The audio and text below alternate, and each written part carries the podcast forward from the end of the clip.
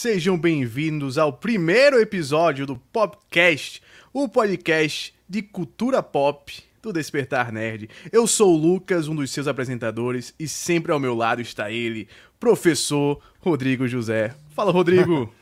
Fala, Lucas, beleza? E aí, gente, tudo bem com vocês? Boa semana, né? Agora a gente com horário, né, Lucas, de segunda-feira. Espero que vocês estejam bem. E hoje, vou falar para vocês, né? Tem alguns dias que eu me repito, mas hoje eu tô empolgadaço para conversar do que a gente vai falar hoje, viu? Hoje é, hein? hoje, para começar, né, a gente teve aí que eu sei que o Rodrigo já assistiu, que eu sei que eu já assisti, que eu sei que o Brasil já assistiu, o mundo já assistiu, porque só se fala nisso na internet. Você entra na internet, em todo canto é Snyder Cut, Snyder Cut, Snyder Verso, o que é que vai acontecer? Zack Snyder vai dirigir mais filmes da DC e tal. E é sobre isso que a gente vai falar hoje. É sobre Snyder Cut, sobre DC, sobre Marvel, sobre Joss Whedon, Vingadores. Então, ó, já vamos começar com o pé no acelerador nesse nosso novo podcast de cultura pop, né, Rodrigo? Vamos, vamos começar com tudo, Lucas. E assim, gente, é com spoiler, né, Lucas? É pra arrebentar. Com spoiler, é pra, não. Hoje. É pra... Já passou o prazo, gente. Três dias já passou o prazo, né, Lucas? Ah, total. Esse, esse aí já passou. Esse aí já passou. Que ele já tinha sido lançado em 2017. Então agora é a versão definitiva. Os únicos spoilers que tem é o, as mudanças que teve, né? A estrutura do filme continua a mesma, né? Ele sai do ponto A para o ponto B para o ponto C. A diferença é o caminho que ele leva para chegar lá e o contexto que ele dá às coisas, né? E que caminho, hein, Lucas? O caminho que mudou caminho. muito e que, que conserto. Caminho. Eu até confesso assim, a gente teve um, um, um, vídeo falando sobre expectativa e tal, mas barrou muitas minhas expectativas para melhor, porque eu não imaginei que ele podia ter feito uma coisa. Enfim, a gente vai começar aí, né? A gente vai começar. vamos começar, vamos começar. Primeira coisa, Rodrigo, você achou melhor do que a versão 2017 do Joss Whedon? gente, não dá nem pra gente comparar, porque, sem brincadeira, a versão 2017, é, eu tinha visto alguns pontos que poderiam funcionar, né? Ela demonstra algumas coisas que poderiam funcionar posteriormente, mas o filme em si, se eu levar em consideração só ele, ele é uma grande bagunça né, é. Lucas? Ele é difícil defender aquele filme por efeitos visuais problemáticos, narrativa problemática, piadas erradas, né? E o, a versão do Snyder, que a gente já sabia, a gente comentou em outra live que praticamente não ia usar nada daquela versão anterior, né? Realmente fez um trabalho assim absurdo. Ele é melhor em todos os aspectos. Não, é Cena de luta, surreal, efeito especial, interação, atuação, porque as cenas gravadas posteriormente, tirando uma cena que eu vou comentar, realmente melhora demais os, os protagonistas. E, sim, é, é, é uma grande melhoria. Inclusive, eu não acho que aquele, aquele de, de 2017 tenha algo que possa ser melhor, porque até os visuais mais noturnos, até o próprio uniforme preto do, do Superman que a gente sabia que tava, é melhor do que aquele visual de 2017. Então, tudo contribui, assim, tudo contribui. É difícil você pegar alguma coisa de 2017 e falar que, ah, isso aqui eu acho melhor. Trilha sonora, Lucas, também. Trilha Cara, sonora é um absurdo sonora. essa nova. Ó, o Rodrigo Queiroz está até perguntando, teve versão em 2017? e eu acho que essa é a energia, cara, essa é a energia. Questionável. A gente, vai, a gente tá aqui agora, esqueceu, aquilo dali foi uma linha do tempo alternativa, que aconteceu, certo? Aquela versão 2017 foi um delírio, um devaneio do mundo devaneio. todo. Ela não existiu. Saiu agora. O Liga da Justiça acabou de sair. É incrível, né? Incrível, assim, a recepção que o filme teve é muito boa. Eu não esperava que fosse tão grande. Eu esperava, assim, que talvez a galera aqui do nicho, do universo nerd, fosse assistir e gostar, mas muita gente que mas eu conheço. Foi geral, Lucas. Que não é do geral. nicho assistindo um negócio e achando um negócio muito melhor do que a, aquela outra versão. Eu acho que até artisticamente é uma versão muito melhor em direção, sabe? Básico de direção que tem. Cores, fotografia, tudo, montagem, tudo. tudo, tudo é melhor, cara. É, é um filme. Que o 2017 não era, né? Não é um filme. Ó, o André até falou que, na verdade, é melhor esquecer que teve versão em 2017. E é isso. É, não teve, não teve. Ó. A gente agora nessa discussão não coletivo. vai nem considerar que existe. Então, a partir desse ponto, vamos considerar que não existe versão 2017. Só saiu um link da justiça. Tamo fechado, tamo fechado. Fechou. Fechado. A partir de agora, não a discussão... Só existe um filme. 2017 a gente pode considerar, se quiser considerar só como um esboço, né? É tipo, um trailer, é um grande trailer.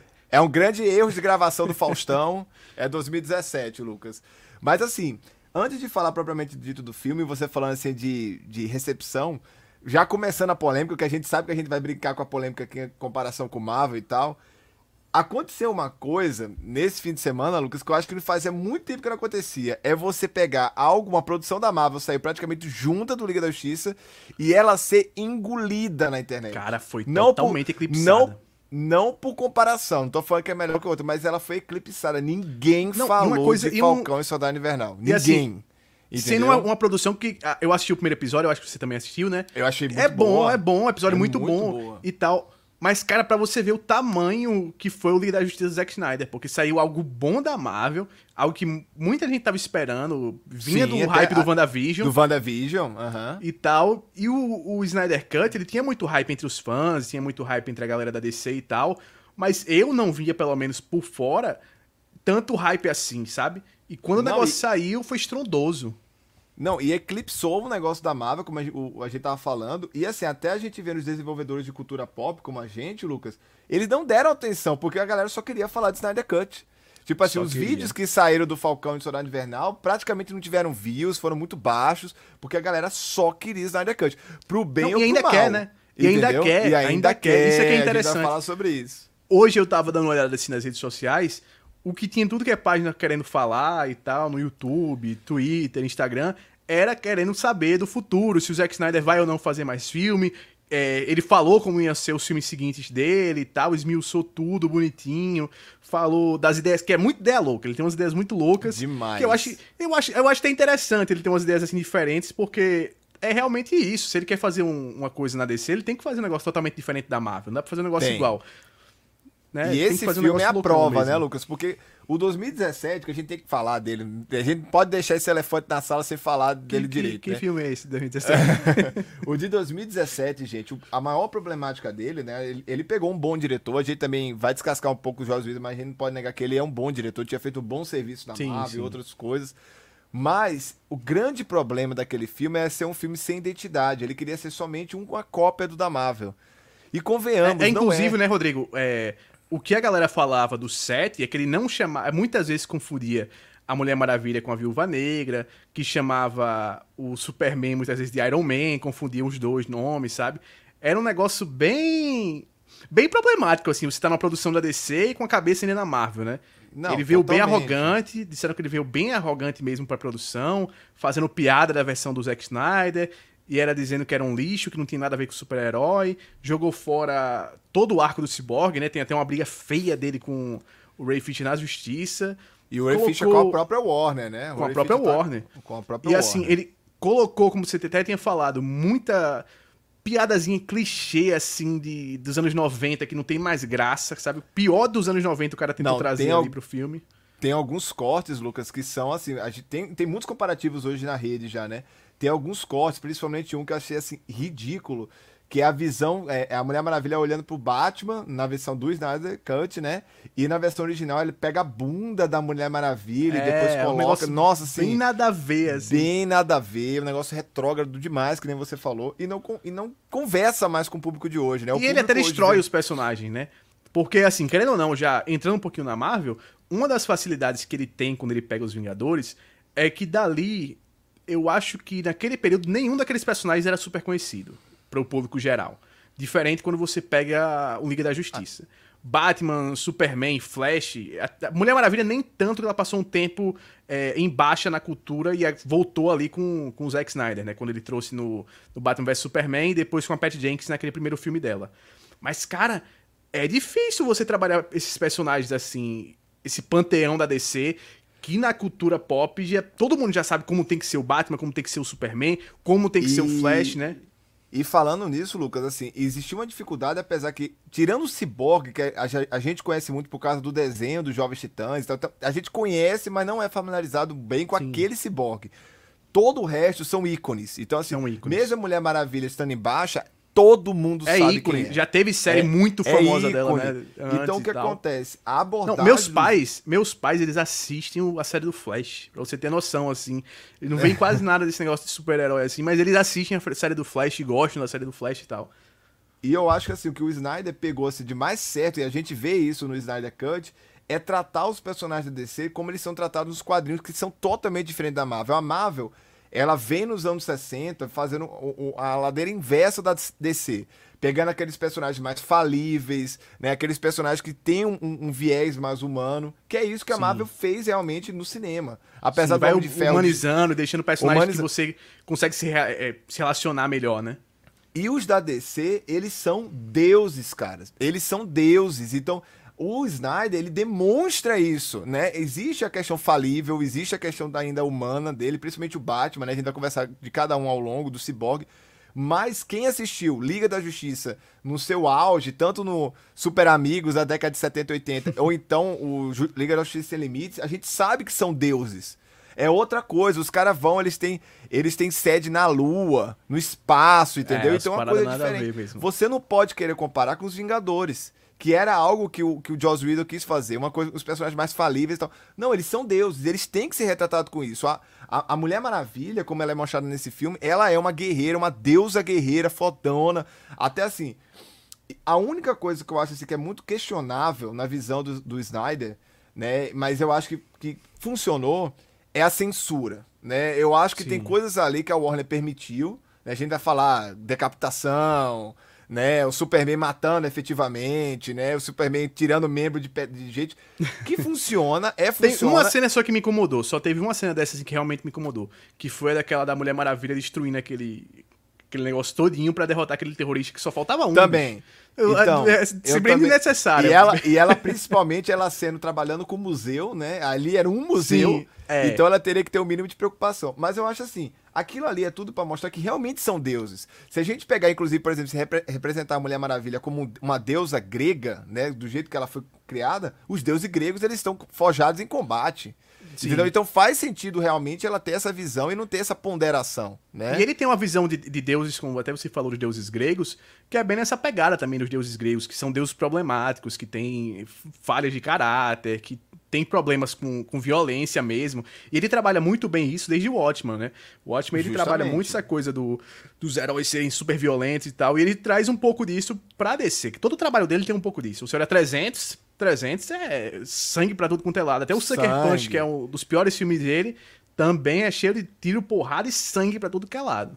E assim, Lucas, o que eu acho que assim, é mais benéfico em relação a DC ter liberado isso é porque a DC ela já abriu o leque de multiverso. Sim. Então aquilo ali é. é a DC, é, só contextualizando um pouco os quadrinhos, né? a DC criou o gênero super-herói nos quadrinhos com o Super-Homem, né? E depois na década de 60, ela ficou embaixo, a Marvel surgiu, pegou o mercado como um todo, e a DC voltou ao mercado com as graphic novels, né? Com um conceito realmente de visões diferentes, que foi uma coisa que a Marvel tem, só que ela nunca abordou como a DC abordou. Então a DC tá vendo esse tipo de visão no cinema, que foi o Joker. O Joker foi total isso, ó eu tenho esse personagem, eu posso dar ele para outra pessoa, ele fazer uma abordagem totalmente diferente e eu lançar um filme paralelo. Uma coisa não Até quer dizer agora, outra, o né? Superman que pode sair agora com o Michael B. Jordan também, que é um negócio que... Que seria espetacular. Nossa, totalmente diferente. Eu acho que é isso que eles têm que fazer, sabe? É, é dar essa pegada e eu, eu, se eu fosse hoje o CEO da Warner, eu dizia assim, vamos fazer um universo compartilhado, mas vamos fazer no HBO Max... Vamos pegar essa parada do Jack Snyder que deu certo, vamos montar, em vez de fazer filme lá, Vamos fazer umas séries? Porque o filme é praticamente uma série, aquele, o, o Snyder Total. Cut, né? Com seis capítulos. Fala pro cara, vamos fazer uma série então, Snyder. Vamos fazer série aqui, você vai produzir, vai dirigir e tal, você conta suas histórias aqui, sabe? Eu acho que e daria eu tenho certeza que daria muito acontecer. certo. Não, tem que, tem que acontecer. O sucesso foi muito grande. E, e tem, uma, tem duas coisas assim que são muito categóricas. A gente teve hoje uma, uma informação, né, de de um diretor da Warner falando que não pretende dar é, sequência no, no Snyder Cut, mas eles falam isso não, mas o melhor, pra dar uma baixada ele, de fogo nos fãs, o, né? Até o que ele falou que esses, executivos que eles falam, a gente tem que ler literalmente como eles falam, né?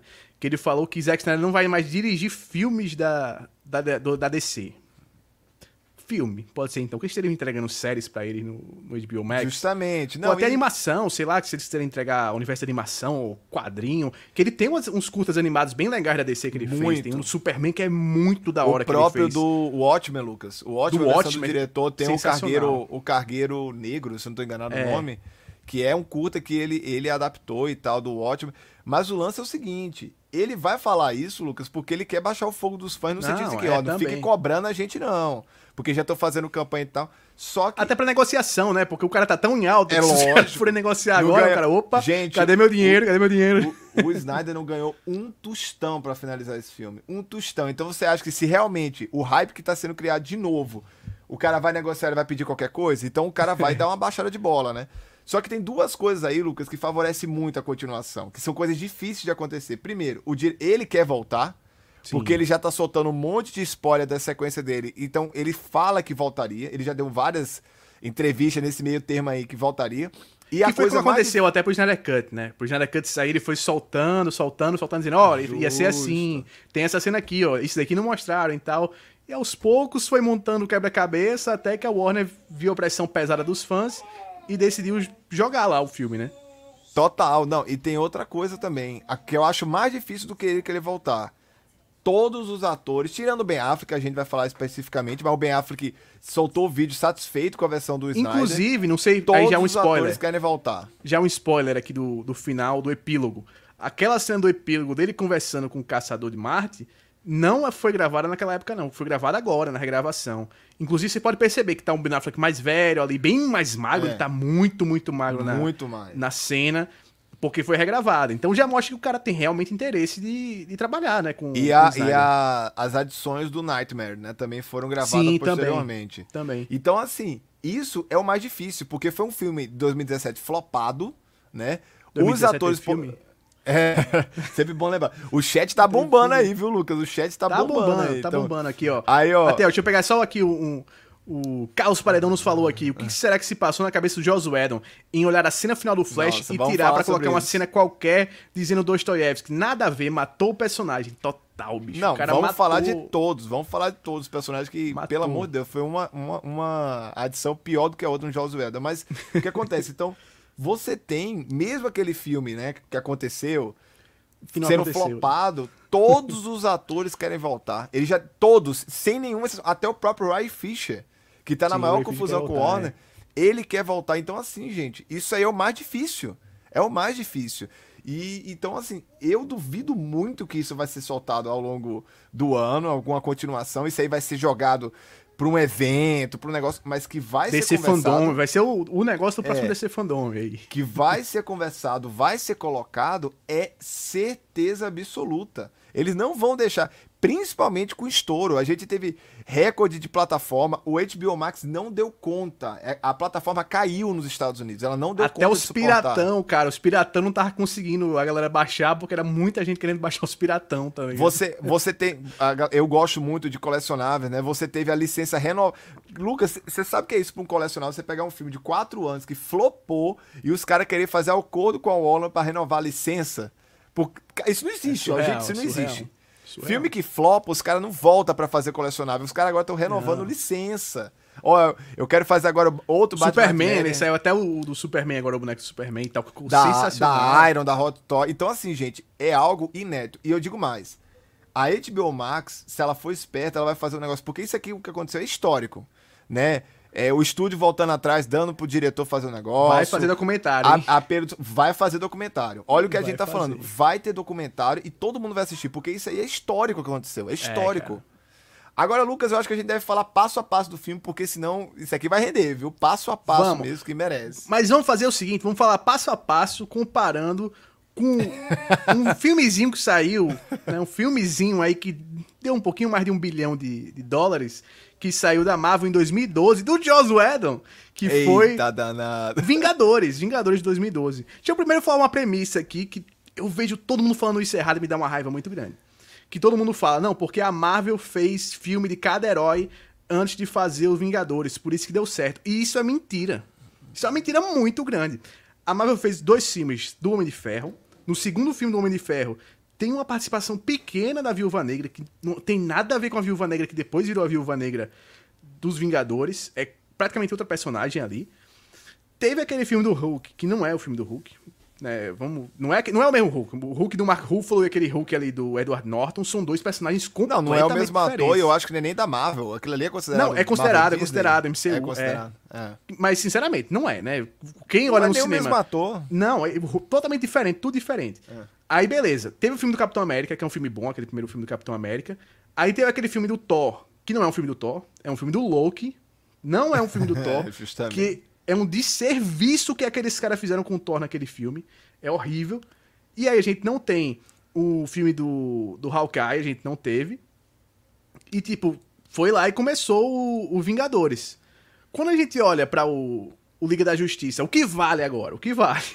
Que 2017 não teve. É. Vamos olhar pro Snyder Cut. Quando a gente olha pro Snyder Cut, saindo agora em 2020, que é o que fez esse estouro todo, a gente teve um filme do Batman, do Batman vs Superman, teve dois filmes do Super-Homem no Man of Steel e no Batman vs Superman, teve três filmes com a Mulher Maravilha, que foi Mulher Maravilha 1, o 1984 e o Batman vs Superman. Teve filme do Aquaman, a gente não teve. Filme do Cyborg e filme do Flash. Mas, dentro do Snyder Cut, tem praticamente um filme de origem do Cyborg e do, Flash. Cyborg.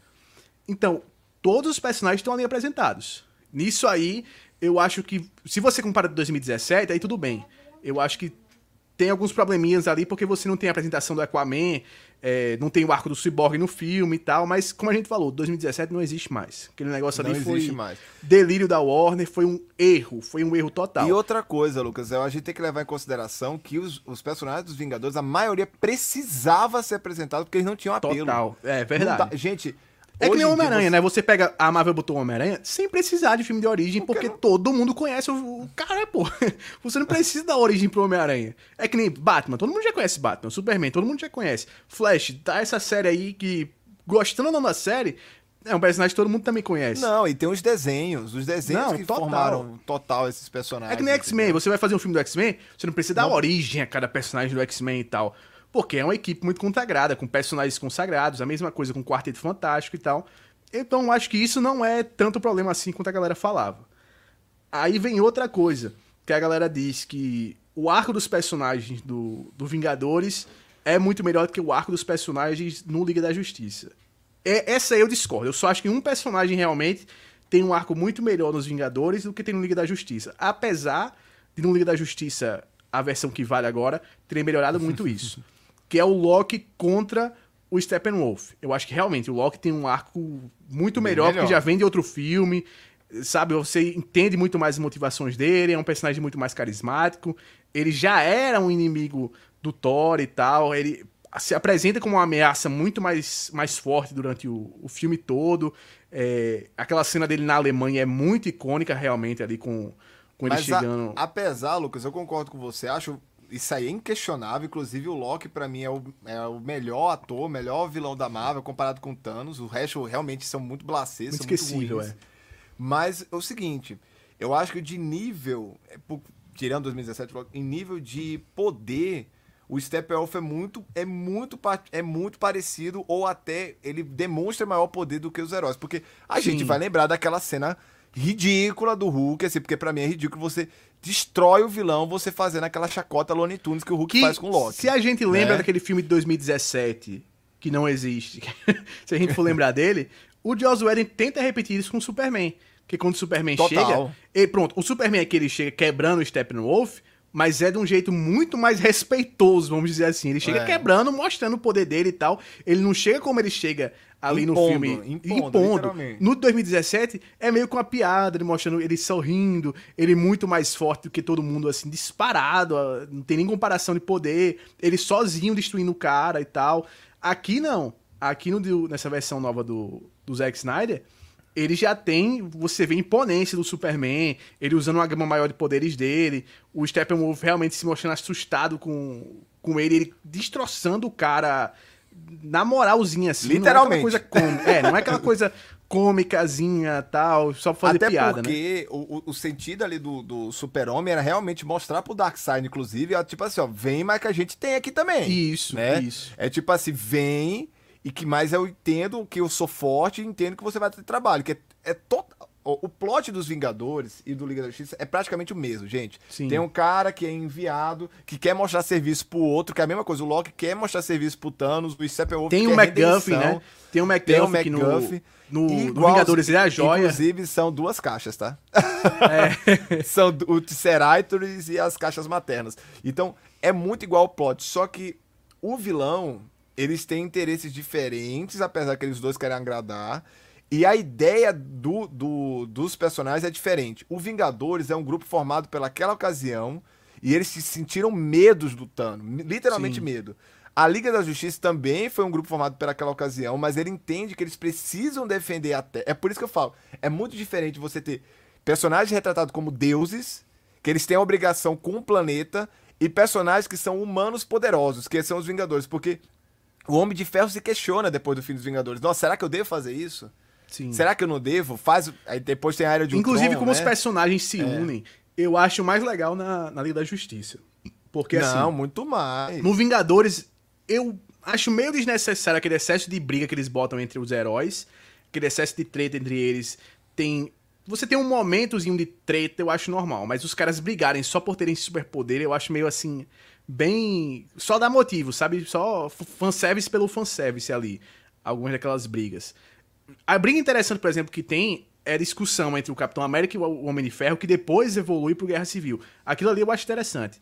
Agora, aqueles que, os quebra-pauzinho que eles fazem entre eles, eu acho meio estranho. Já que no Liga da Justiça, o que a gente vê é uma galera que tá querendo realmente defender a Terra e que vai se unir não, não porque, ah, estão brigando, não sei o quê. Não. Num, num primeiro momento, eles não querem trabalhar juntos. A maioria deles. Quem quer trabalhar junto é o Batman, é a Mulher Maravilha e o Flash.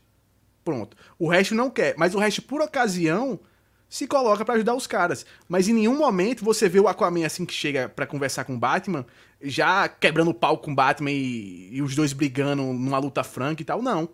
Você não vê a- o, o Cyborg também já chegando pro pau com a Mulher Maravilha. Não, os caras conversar, vamos conversar primeiro. Você nem E, conhece. E, e- e é isso, gente. Os personagens da DC, eles sempre foram tratados, né, desde a sua origem, como deuses que eles têm obrigação com o planeta. Tipo assim, eu tenho um poder, eu não tenho, eu não tenho que pensar o que, que eu vou Sim. fazer, eu tenho minha obrigação. O Arthur, no, o Arthur, né, o Aquaman, no, no filme dele solo, ele deixou claro, ó, eu tenho minha obrigação aqui com o meu, com a minha cidade, né, com o meu país que é a Atlântida lá, e eu preciso defender. Então não é, ah, eu vou. O Os Vingadores sempre tornaram aquilo ali muito questionável. Ah, eu devo.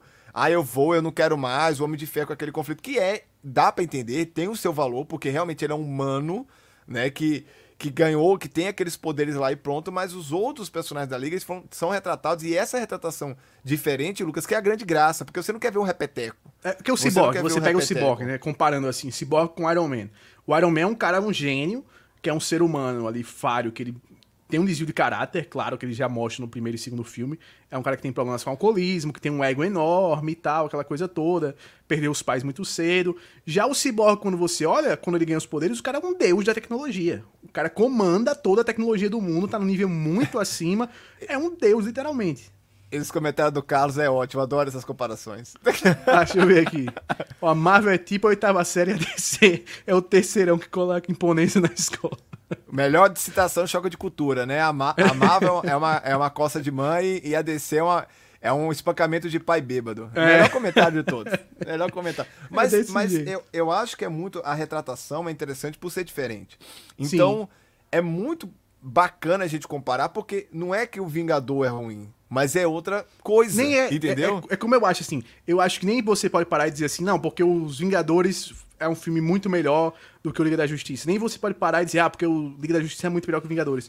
Eu acho que são duas pegadas totalmente diferentes, num- numa mesma estrutura, numa mesma história, com personagens diferentes, sabe? É, é um tom totalmente diferente, visões completamente diferentes, e que por isso eu acho que é tão legal o Zack Snyder ter tido a versão dele e a DC botar o negócio pra frente, sabe? Porque é isso, cara. Tem que ter a sua identidade. Não dá pra você tentar fazer filme igual como a Marvel tá fazendo, nem a Marvel olhar pra DC e dizer, hum, o Snyder Cut fez sucesso, vou fazer então um filme agora todo darkzão agora dos Vingadores. Não, não dá. Até, por- até porque, gente, quer queira ou quer não, a DC se deu muito bem, né? A gente vai comentar aqui, eu tenho que comentar, quem ganhou o Oscar foi quem? Foi a Marvel ou a DC? Então a DC É, se dá realmente. bem fazendo filmes adultos, entendeu?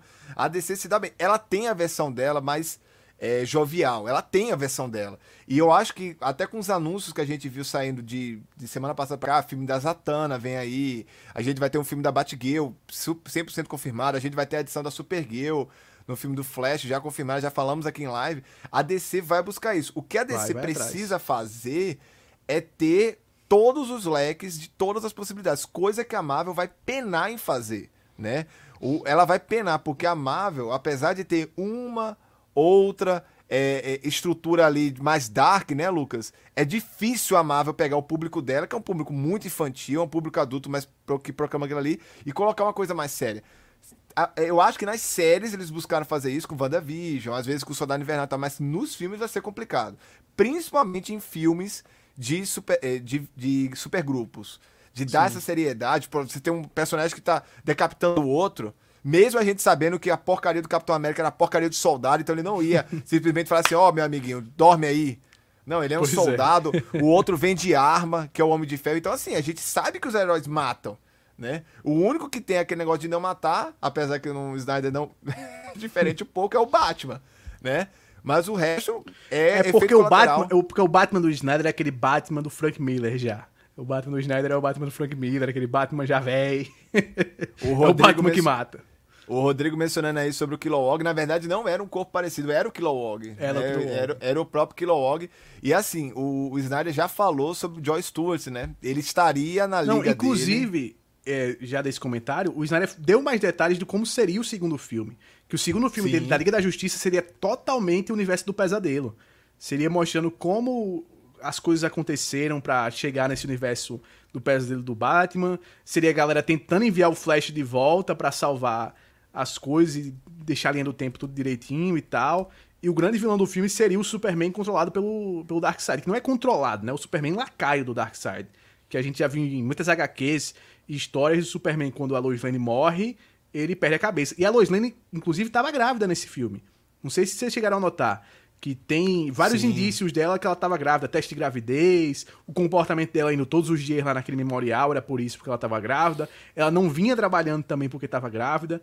Então, a, da história, é a história clássica de Superman, de Lois Lane morrendo quando estava grávida, ele percebendo que ela morreu grávida e tal, ficando louco. Da pra galera dos games, Injustice. Total. Injustice. Inclusive, Injustice. o Ed Boon falou que queria muito o Zack Snyder dirigindo uma adaptação para os cinemas do Injustice. E eu acho que ele não precisa fazer. Ele tá, pode Porque botar ele já estava esse, fazendo esse negócio que ele estava fazendo aí. agora, agora é, falando até do, do, segundo filme, provavelmente o vilão seria teria Super-Homem, né, com esse antagonismo aí no, na fase pesadelo e seria a Legião do Mal, né? Sim. Porque tem a, a, a, a criação com o Lex Luthor que seria sensacional. Agora, o segundo filme da Liga da Justiça, ele realmente, para mim, ele teria que ser um pouco mais espaçado porque teria que ter a apresentação dos outros vilões, dos outros heróis. Por exemplo, teria que ter um, um Mr. Freeze lá também, um Capitão Frio no, no Flash, para ele ir pra Legião do Mal. As, cara, pe, gente, pensa como seria massa um Gorila Grodd, né? Na Legião do Mal, né? No, no Zack Snyder lá na Legião do Mal com o Lex Luthor. Seria sensacional. o Flash. melhor, sabe qual seria, sabe qual que seria mais legal? Seria se a gente pegasse um Gorila Grodd, o Zack Snyder fosse produtor, como ele foi no Mulher Maravilha 1, e o diretor do filme fosse Matt Reeves. Olha que louco que seria. Olha, que louco. Mais um macaco aí pra coleção do Matt Reeves. Seria sensacional, então, cara. Então seria demais, demais da conta. E sobre o Lanterna Verde, então, o Jackson já confirmou que o Lanterna Verde dele, que para mim seria o mais óbvio de todos, seria que ser o John é, Stewart. É a cara dele, né? Que é o Porque... cara que é mais loucasmo, assim, que é o, o, cara que é mais pressão, né? Não, e até, pra, até porque é o seguinte, Lucas, eu acho que a ideia seria da DC mesmo de colocar o, o mais icônico, que é o Hal Jordan, você colocar ele realmente como sendo um lanterna mais velho e que ele estivesse totalmente. Que é os quadrinhos atuais, que ele estivesse Sim. totalmente no espaço. Ele, ele não cuida Sim. mais desse setor, ele é um cara que virou ícone. Lembrando que na história do Lanterna Verde, né, o, o, o cara que treina o Sinestro é o Kilowog. Ju, o Sinestro não, o Hal Jordan é o Kilowog com o Sinestro e depois o Hal Jordan ganha de popularidade do Sinestro. Tipo assim, ele se torna Sim. o Lanterna. Então não faria sentido ele ser um super-herói da Terra. Não, eu acho ele até que o Zack Snyder trabalhar, eu acho que ficaria de uma vez só com muito alívio cômico, assim. Porque, querendo ou não, o, o Hal Jordan com, com o Flash juntos ali são os caras mais alívio cômico. E é mais a cara do Snyder querer usar um, um John Stewart mesmo, que é aquele cara mais sisudo, aquele cara que é mais pra botar pressão mesmo, e deixar o alívio cômico mais na relação entre o Flash e o Cyborg, né? E até o Aquaman, que o Aquaman, ele, ele no filme, eles têm uns momentos também de, de alívio cômico bem legais. Tem, tem. E ele sendo desenvolvido depois do filme solo dele, fica muito mais fácil até pra ele trabalhar esse Ó, lado, né? A gente tem que fazer depois uma live, Lucas, só de o que, que a gente acharia que continua. Porque eu acreditaria que, por exemplo, que o Batman ficaria de fora e chegaria o Arqueiro Verde pra bancar a liga. Tem muita coisa, tem muita coisa legal. Não, tem muita coisa legal pra falar mesmo. Muita coisa legal. Ó, o Léo aqui tá perguntando, e agora, como fica o futuro da Liga da Justiça com o Batman com o Ben Affleck? Porque já tem outro ator como o Batman e a DC não esperava tanto sucesso da Liga da Justiça. Mas não é a mesma coisa. Multiverso. Multiverso é a resposta. Mas eu acho que não vai conversar. Esse filme do Robert Pattinson, eu tenho convicção que vai ser que nem o Joker. É sozinho. Não, é é, uma total, coisa que é total. só ele. Vai ter uma trilogia, o Matt Reeves provavelmente vai fazer uma trilogia, mas é um filme que não conversa com o resto. Sabe onde eu acho que pode conversar com o resto? No filme do Flash, que vai falar de multiverso. Aí eu acho que pode ter uma apariçãozinha dele, assim, um Flash, quando tiver pelo multiverso, dá um- só uma espiadazinha assim, sabe? Isso, um mas não que ele interaja, não que ele Isso. interage, né? Até pra mostrar que, olha, esse negócio aqui existe, mas é em outra terra, é outra parada e tal, sabe? Concordo, mas sem a, sem interação. Sem, a Sim, interação. sim, sim. E uma coisa, galera, assim, a gente falando de coisas que eu queria ver, de vilão e tal. Uma coisa que seria sensacional o Zack Snyder fazer, até porque ele mostrou em Man of Steel que sabe fazer luta estilo Dragon Ball, é ele fazer o- a Liga da Justiça a reversa, né? De fazer a Liga da Justiça da, da outra terra, que é aquela Liga da Justiça, a Sociedade do Crime, né? Sociedade do Crime, sim. Que seria o Superman, o. Como é? Ultraman, que é o Ultraman, Superman é. reverso, o Flash reverso. Não o Flash reverso da. O vilão Flash O Homem reverso, mas o- Coruja, né? o Homem Coruja, cara, o Homem Coruja isso é é muito da hora, cara. Isso é muito Zack Snyder de fazer o, as antíteses. E fazer né, o dos- confronto, e você fazer o Liga. confronto deles com a Liga, né? Ia ser... Não tinha muita coisa legal pra darem na mão. Muita coisa. Ainda tem. Dê essas coisas na mão do Snyder. Deixa o cara trabalhar, deixa o cara fazer o, o negócio dele, deixa o cara brincar. Eu acho que Dê vão os deixar. brinquedos viu? pro homem. Dê os brinquedos Eu pro acho que homem. vão deixar o brinquedo com. Mas vamos falar mais do filme, né? Vamos falar uns detalhezinhos mais do filme, vamos lá. Pode começar aí, Rodrigo. Ah, tá. Então, então, eu tava esperando. Então, assim, até comentando assim, sobre do início mesmo do filme, então a, cena das Amazonas mesmo. Existem algumas coisas interessantes que a gente pode pontuar. Primeiro, é, já tinha ficado subentendido nos filmes da Mulher Maravilha o romance da mãe da, da Diana, né, com outra Amazona, mas nesse filme do Zack Snyder fica escancarado. É, Isso é muito bom. Isso é muito bom. A cena é mil vezes melhor que a original. A gente tem que fazer essa comparação, lógico, né? É uma cena muito mais expandida. Qual é é original mesmo?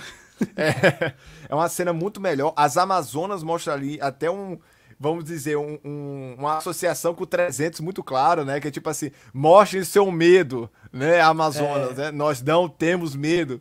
Aquilo ali ficou muito 300, muito Zack Snyder mesmo, ficou muito legal. A cena é muito boa. É, a própria E adição até mesmo. bom, eu acho que é massa, uma coisa que eu acho legal nessa cena, é que eles não mostram o Steppenwolf como eles mostraram em 2017, naquele filme que não existe, que o cara parece que tá cortando manteiga, sabe? No 2017, ele pega aquele, aquele machado aí dele e vai, vem, mata todo mundo numa lapada. Ele dá uma lapada assim, vai matando as Amazonas, as bichinhas vão morrendo como se fossem umas formigas. Elas conseguem lutar. Elas, Elas- lutam com o cara, elas prendem, jogam flecha nele. No outro parecia que o cara tava. Sabe quando você vai jogar videogame que o boss tá naquela fase que você não pode bater ainda nele, que você bate ele tá imune? Pronto. Era o Steppenwolf nessa luta com as Amazonas no- na versão Total. original. Até porque, né, elas são deuses, assim, são tem poderes refletidos do deus, elas não são humanos normais, Olha né? Como eles chegam O Paredão deu até um nome melhor aqui, ó. O filme de 2017 deixou Ah, de ser o original pra virar Liga da Justiça da Deep Web. Não, Pronto. até porque aquela cena, a cena inicial do Super-Homem lá com aquele efeito de tirar o bigode é, é Deep Web mesmo, né? Até Deep quando Web saiu total. foi uma coisa grotesca. Então, assim, a cena das Amazonas já foi muito boa. Depois, a gente tem a estrutura total montada lá do Cyborg, que é outra coisa. Até o próprio. A gente tá falando muito do Ray Fisher, mas o próprio ator que faz o pai do Ray Fisher, ele dá uma melhorada abissal, assim. Nossa, é, abissal. o cara, o cara tem um abissal. arco, o cara tem um arco que entendeu? não tinha, né? Inclusive, Lucas, até vou falar aqui, uma das cenas mais marcantes, assim, que eu realmente fiquei emocionado, é a cena que o, que o Cyborg tira a- as caixas maternas né, da, da ligação dele Sim. e fala, eu não sou quebrado. Sim. Eu não, eu não estou defeituoso, né? Porque a caixa materna meio que tenta É. iludir ele e tudo. Porque agora a gente entende, apesar que não ter essa cena no 2017, agora a gente entende toda a motivação do Cyborg. né? A construção dele, enfim, os erros, porque o filme em 2017 fala muito dos erros dos pai, do pai dele, mas existe o erro do Cyborg. É, sim, existe né? o erro dele. De não reconhecer o que o pai e tentou até o, fazer. o peso do, dos erros dele so, sobre o ele. né? Justamente. Então, então existe Ó, até aqui, uma, ó, uma- comentário do André aqui. O André tá perguntando aqui. O que o caçador de Marte tava fazendo enquanto a Terra tava sendo invadida? Tava pensando na vida, tava tomando um café. tava... Ele chega no final, né, pra o, Mais o uma- Batman e ele fala: Bicho, sério mesmo, tava vendo vocês aqui brigando. Foi pau, hein? Foi massa, Tá- hein? foi massa. Tava pensando aqui na vida, é. Tem que defender esse negócio aqui mesmo, né? Tô aqui mesmo. Mas Fazer lembrando, o quê? Lembrando uma coisa interessante dos quadrinhos, até dá pra dar uma justificativa pro Zack Snyder, o Caçador de Marte, quando ele vem pra Terra, ele fica muito tempo escondido, gente. Ele é, ele é um detetive no ar, tá? Apesar Ele que é no tímido, filme ele tava Zack- tímido. É. No, no Zack Snyder ele foi retratado como general, né, Lucas? Mas ele é um detetive no ar e tal. Então, ele sempre teve essa questão de fazer justiça na Terra, mas sempre escondido com medo da reação do, dos seres humanos. Quando ele viu que existiam alienígenas, o próprio Kryptoniano, o Super-Homem e mais outros que estavam defendendo a Terra, ele se sentiu no direito. Até porque. Eu acho até que ele já vinha cumprindo esse papel ali como Sim, general. como general, papel como general e justamente. tal. Inclusive, ele é o primeiro aí, o encontro do Superman, quando ele chega no Man of Steel, né? Não, e, e as pessoas questionam muito a cena dele com a Lana Lang, a, a, a Lana Lang, a, a outra, Lois Lane, porque é tudo. LL, né? É, ele tem aquela interação, pessoal, no Man of Steel. Ele tem aquela preocupação, aquele cuidado no Man of Steel. Então é, é uma coisa que Caçador de Marte faria mesmo, né? Você colocando ele, o papel, como aquele general lá, que me fugiu o nome do Man of Steel. Então é uma coisa que acontece nos quadrinhos. E a própria ligação de história dele, Lucas, com, com o Kryptoniano, com o Superman, é muito parecida. Ele veio de outro planeta exilado, o planeta dele foi destruído, ele foi acolhido na Terra, ele tem medo de se mostrar como o Super-Homem tinha, né? Então ele procura uma identidade. Ele procura uma identidade porque ele tinha medo de se mostrar como super-herói, né? Como o, o Martian Manhunter, que é ele, né? Que é aquela cena muito massa, que ele fala, vocês podem me chamar de Caçador de Marte. Porque agora ele vê que tem um papel, assim, ó, eu posso me mostrar que as pessoas não vão me caçar. Sim. Porque a grande questão da história do Caçador de Marte é porque ele era adulto quando foi exilado. Não é o, o, o, o Kal-El cresceu e que criança, que cresceu na Terra. Ele foi, ele foi exilado adulto. O planeta dele foi destruído por um conflito interno entre eles. Então, assim, é, é totalmente diferente, pessoal. Faz sentido ele se esconder, entendeu, Lucas? Então, Não, eu, acho se até, eu mostrar- acho até que ele, que ele tava numa situação já meio confortável ali como, como general também. E meio que.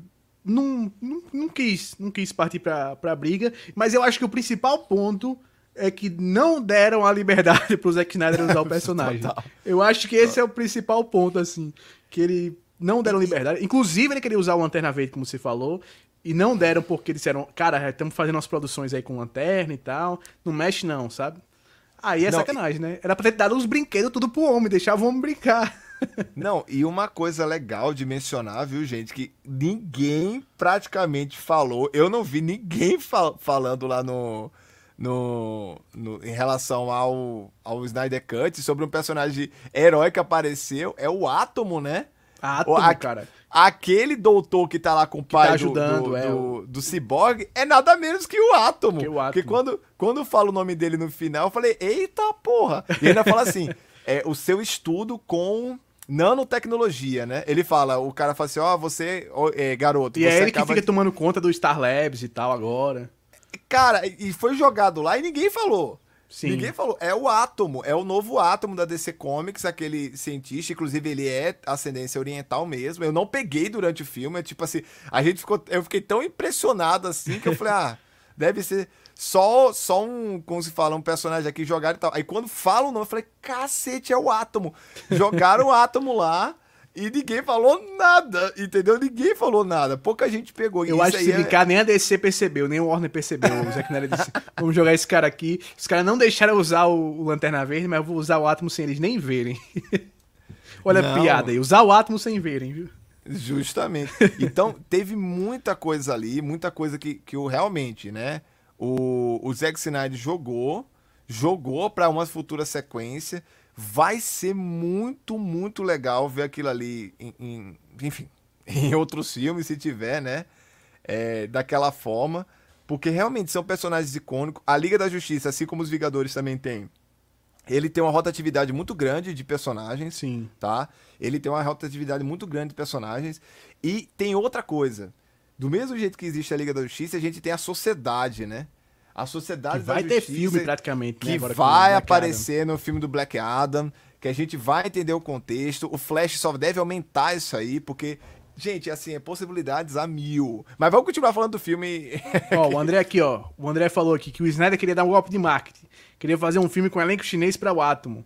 Aí a Warner perdeu a oportunidade, né? A Warner Perdeu a deixou a oportunidade. oportunidade passar. Cara, mas é um personagem muito legal. Inclusive, assim, o Átomo já teve mais de um é, em versões e quem, quem não leu ainda Crise de Identidade da DC, puta gibi massa pra caramba e o Átomo lá é muito bom, tá? Eu recomendo demais vocês irem atrás de Crise de Identidade. Que é outra coisa, Lucas, que faria muito sentido do Zack Snyder é, adaptar, porque fala de assassinato, complô entre os heróis, né? É a vibe aquela- dele. Não, e é outra coisa que faria sentido o Batman do, do Ben Affleck fazer, porque é aquele gibi que o, o Batman tem todos os. os. como que fala? Fugiu a palavra, meu Deus. Ele tem todas os. as fraquezas dos heróis, Sim, né? Quando sim, descobre sim, que o Batman tem todas as fraquezas do dos heróis, né? É nessa HQ, que também seria muito massa ver isso no gibi, né? Na, vê na, nos filmes. Ver no cinema, ver no cinema, justamente, ver no cinema. Então pega outra cena, Lucas. Fala outra cena que você quer comentar aí. Cara, uma, uma parada que eu acho que. A gente já comentou aí do arco do Cyborg. O outro arco que eu acho que ficou muito bacana no filme é do Flash, né? Que o Paredão tinha falado. Eu não gosto tanto daquela cena dele com Iris West. Eu acho que é uma cena que é legal, mas eu acho meio estranha a relação que eles botam a- ali entre ele e a, e a Iris ali. Não sei, não me pareceu tão orgânica assim a relação dos dois. Mas a forma como ele usa os poderes eu acho muito mais legal nesse filme. Primeiro que, naquele filme lá da Deep Web, é, o Flash não sabe lutar. Não sei se vocês lembram.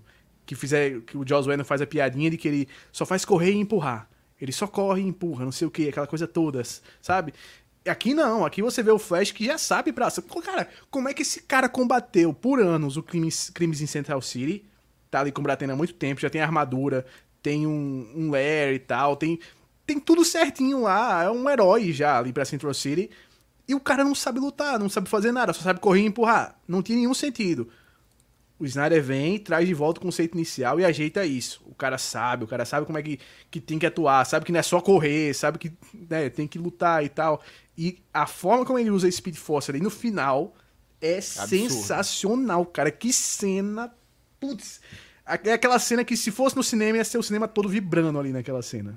É Não, e- absurdo. E tem uma coisa interessante também, você falou da questão de como ele usa a velocidade, porque eu vi muita gente questionando, com razão, inclusive, que o Whedon praticamente só explorou aquele negócio patinando, né? Que até o Rodrigo fala É. aí, né? Só fica patinando. No filme tem três tipos de velocidade demonstrado. Você tem a, a- uma das mais comuns para mostrar que a pessoa é super rápida, que é o tempo meio que parar e ele continuar normal, apesar que se vocês repararem nos efeitos da, da, da terra, o, so- o sapato do Flash sendo destruído. É, se então, todo. mesmo estando em câmera lenta, você tem os efeitos ali, né? Você tem os efeitos. Então é uma maneira de demonstrar velocidade. Segundo, é o patinar, que eu acho questionável, mas na última cena faz sentido.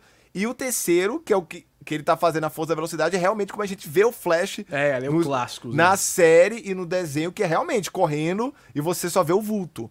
Então, até isso, cara, já- o, o Zack Snyder melhorou. Você tem vários sentidos de E velocidade. eu achei muito da hora que ele colocou o Flash como não sendo aquele herói invencível que pode levar porrada como for, que se dá bem. Não, o negócio do Flash é justamente esse. É como se você tivesse um personagem de um jogo com agilidade 99, assim, no máximo, mas que o HP fosse baixinho, que a defesa fosse baixa e tal. O cara leva porrada, deu ruim. Toda vez que ele leva um tiro, que ele leva alguma coisa, a espada passa aqui nele, ele se fere, ele sente aquela porrada, tem o tempo dele pra se recuperar e tal. E aí, quando ele faz naquela cena final que ele se recupera muito rápido, é porque o cara tá viajando mais rápido que a velocidade da luz. Aí Não, a regeneração dele tá em outro nível ali já. Ele tá totalmente banhado pela força da aceleração ali. Não, e você tem outra coisa também dessa cena épica, que a própria cena em si, dele voltar no tempo, é muito épica, mas você criou um contexto com o pai dele que faz sentido, por exemplo, essas, a gente sabe que filme de ação é frase, é frase de Sim. efeito, né? Então, quando ele fala aquela frase que o. Como que é, Lucas? O passado, você tem que fazer o seu futuro, né? Você, porque o pai dele usou isso pra ele, você absorve aquilo ali que não tem no filme de 2017, então quando ele usa, tem um impacto maior. Porque realmente, o, o, ele fala, né? O futuro você tem que fazer, alguma coisa assim e tal. O futuro você pode mudar. Então faz totalmente sentido e casa, né? E outro negócio cena... da hora é porque normalmente quando eles fazem essas cenas de velocidade de viagem no tempo de um personagem assim, eles. Até as animações, nas HQs, na série do Flash, eles mostram como se o cara estivesse viajando no túnel do tempo, uma coisa e tal. Ali não. Ali ele é o espaço-tempo que ele tá que ele tá viajando. Você vê o, a, a, o espaço ao redor dele todo se modificando, se reconstruindo pela explosão, não sei o que. Você vê a dimensão toda reverberando e tal. É um negócio bem diferente é, visualmente e, e tecnicamente, né? Não, total. E abre uma, um leque muito grande pro filme do Flash, né? Que já tá em desenvolvimento, já tem atores sendo contratados, já tem um bom diretor que vai fazer. É, Você... Tem até um lado ruim, tem até um lado ruim pra galera do filme do Flash. Porque eleva a barra para eles, né? Eleva. Antes eles estavam com a barra lá embaixo. Era tipo assim, pô, o Joss Whedon só fez o cara correr e empurrar os outros. Só fez patinar, né? Nem correr, ele só fazia patinar e empurrar os outros. Você tem que fazer um negócio só melhor do que isso. Agora não. Agora você tem que fazer um negócio um pouco mais complexo, porque o Zack Snyder já mostrou que o cara tem um leque de habilidades boas, né? Tem um leque de habilidades. Então, assim, eu, eu concordo, eu acho um personagem muito legal. E aquele ator que faz o pai dele é muito bom, cara. Ele tá no The Morning Show, é o meu personagem favorito no The Morning Show. O cara é super carismático, tem que estar tá presente no filme solo dele. E presente, assim, pesado, porque o cara é muito bom. É, e, e o filme do Flash, a gente sabe que é o Flashpoint, né? Que é um dos melhores quadrinhos que tem do Flash. Tem que ter um cuidado muito grande de como que vai ser abordado disso, até porque o Flashpoint, assim, a gente sabe, nossa, agora que legal seria ver o Flashpoint e a gente ter, uma das coisas mais importantes do Flashpoint é o Batman, o, o pai do, do Bruce Wayne, né? O Thomas Wayne. Sim. Caramba, eu acho que, eles, eu acho que talvez eles não coloquem, pelo que eu tô vendo que estão mostrando na produção, eu acho que eles vão botar o Michael Keaton como Batman eu ia falar, mesmo. Eu ia falar, se o Michael Keaton for o Thomas Wayne, Lucas... Eu acho que ele não vai ser o Thomas Wayne. Eu acho que ele vai ser o Batman mesmo daquela terra do Batman de 89 e tal, mas que ele vai meio que fazer o papel do Thomas Wayne ali, sabe? De mas, alguma mas, forma mas, o Flash vai pra lá. É, a gente tem essa confirmação até com aquela imagem promocional. Mas que louco que seria, Ia hein? ser da hora, o, hein? O Michael Keaton fazendo Thomas Não, Wayne. As duas grandes Nossa, opções, eu acho que é o Michael demais. Keaton ou botar o Jeffrey, o Jeffrey D. Morgan lá, que faz o, o pai, do, que faz o Thomas Wayne no, no Batman vs Superman sim, também. Sim. Ah, sim, que é um puta cara ator. É, um puta ele ator. é o Thomas Wayne, né? Aquele cara é o inclusive, Thomas Wayne. Você olha pra ele e vê o personagem. Inclusive, foi um dos que tweetou e elogiando o Zack Snyder. Falou assim, ó, oh, Zack Snyder, tá, ó, ficou bom, hein? Chama aí. Dá uma ó, olhada, tá chama aí, nós. olha, lá no, olha lá no direct. Olha teu direct. zap, olha teu zap, mandei uma mensagem lá no teu zap. então, a, agora falando dos outros personagens, já que a gente falou do Cyborg e o Flash, que pra mim foram os, enfim, tiveram a melhor adição em relação ao original, eu acho que, falando agora do Aquaman, o Aquaman é aquele negócio. Deu uma melhorada porque você deu aquele, aquela parte lá em Atlântida Do Vulco e tal, né? E até justificou o fato dele estar tá com a armadura e o tridente, né? Sim, sim. Tipo assim, não tinha nem justificativa dele estar tá com a armadura e o tridente, você ter aquela Mas cena meio assim, eu, do Aquaman eu acho que nada surpreendeu. Foi tudo ali, tudo é. já era esperado. A gente esperava que fosse adicionado só aquilo mesmo e tal. E ele deixa muita coisa em aberto pro filme solo dele que a gente já teve, a gente já viu aquelas questões se resolverem. Eu acho que até tem mais. É, mais peso as coisas que acontecem ali no, no Snyder Cut, porque a gente já conhece do filme solo dele. Principalmente quando falam do rei lá de Atlanta, sim, a gente já sabe sim. que o cara realmente é um otário. A cena mesmo dele olhando o esqueleto do rei tem outro peso, porque sim, a gente viu. Sim, sim. Né, a gente viu aquilo ali anteriormente. Não, é totalmente diferente mesmo, Lucas. Mas é um personagem que ganhou com as cenas extras também. A própria Diana também tem uma melhora. É, eu acho que. O único problema que eu tenho com a Diana é o, o uso excessivo da trilha sonora dela em todo momento que ela aparece. é uma coisa que algum momento, alguns momentos me incomodam. Por exemplo, ela tem uma cena de luta e você colocar a trilha sonora dela, show. Agora, ela aparecer por 5 segundos, fazer uma açãozinha e você já começar a tocar a trilha sonora, aí não, vamos com calma, peraí. aí eu acho que, que, que não precisava. Mas ainda assim, as cenas dela são muito melhores. Todas as cenas de ação dela são muito melhores. A trilha sonora dela tá ali pesada, é muito mais legal do que você ouvir uma música genérica tocando também. E você tem uma versão diferente, não é aquela música, a mesma música que toca no, no Batman vs Superman, por exemplo. É uma versão mais estilizada não, e tal. E, e, e, agora sim, gente, agora vamos, vamos voltar pra polêmica, a gente tava longe da polêmica. Que diferença faz uma trilha sonora, né? Porque o Vingadores tem aquela trilha clássica, né? Que é realmente famosa e marcante, mas os heróis não têm. É, os heróis não... é, até, é até uma coisa que eu já falei até muitas vezes com você em off, a gente falou, que os Vingadores eles têm, eles têm uma música só muito marcante que é aquela tana, tana, Tana, É essa, é essa dos Vingadores. É essa, é essa. Pronto, acabou. Agora- Já quando você pega do. Né, no, no Liga da Justiça, a Mulher Maravilha tem trilha, o Superman tem Super-Homem, trilha. O Batman. Batman, eles não usam tanto nesse filme a trilha dele, que é uma coisa que me incomodou até um pouco, que é, na versão 2017 também não usam muito, e nessa versão também não usam muito, que aí eu senti falta, que é legal a trilha do, do Batman, é um negócio assim, tudo, tudo, tudo bem pesado que eles botam no. E o Lex. Luthor é a Moleque, da- cara, É a do super-homem invertida. Eu Aquele adoro conceito é demais. do- do Lex Luthor. Que a trilha do, do Lex Luthor é a do super-homem invertida. É a mesma trilha invertida. Então, o cara, Ricardo cometeu um diferença. crime, hein? Eu queria falar que o Ricardo cometeu um crime aqui. Ele falou que foi inventar de ver o filme de 2017 depois de assistir o Snyder Cut. Ele se colocou em um processo de tortura ali. Mas a pergunta é, que filme? É, não, não tem filme de 2017. Cara, não tem, não, não tem. tem. não tá mais Ricardo, a gente, não. a gente tava aqui falando que é um, um- um delírio coletivo. Não É existe. um delírio coletivo. filme. Não existe esse filme, né, Lucas? Vamos esquecer, então, bola pra assim, frente. cara, a trilha sonora faz uma diferença absurda no filme. Mas é, Faz. é incrível, incrível. E assim, a gente vê até pinceladas de coisas do E Aquaman. o, o Snyder sabe escolher muito bem músicas específicas para os momentos de ação dele, né? Que o Joss Whedon não sabe. O Joss Whedon tá lá usando o slow motion do Snyder com uma trilha qualquer lá rolando que você vê que, sim, beleza, que coisa chata. Não. Ele é igual o James Gunn nesse sentido, cara. Ele é igual. Cara, você Sim. pega a trilha sonora do Watchmen, pessoal. É pra escutar de cabo a rabo como é série do É, James muito Gunn. O- O do Batman Cara- Superman, eu até hoje escuto a- as músicas que são sensacionais. Que é uma coisinha só que eu sinto falta nessa trilha dele, porque também não dava pra ter, que é um cara muito grande, era ter o Hans Zimmer também. Porque a do Batman vs Superman, Uhum. o legal dela é que é a mistura do, do Hans Zimmer com o Junkie XL, que aí você tem uma música mais moderna, com uma pegada mais clássica, e mistura tudo e fica uma coisa assim, ó, primorosa. Não, total, total. Ó, o Paredão total. falou que quando tiver um filho e quiser punir ele, vai colocar ele pra ver aquela coisa de 2017 por um dia inteiro. Olha aí, que punição pesada, hein? Conselho Pô, tutelar vai cair, é- cair em cima de tu, viu? Tortura. Aí é sacanagem, viu, gente? Porque tem algumas coisas que ele. Assim, vamos tentar elogiar alguma coisa. né? Tem algumas coisas que ele fez em 2017 que tem uma referência de quadrinho que você olha assim aí. Tipo, a, Sabe uma a- coisa que eu a acho muito boa do 2017? É quando sobe os créditos.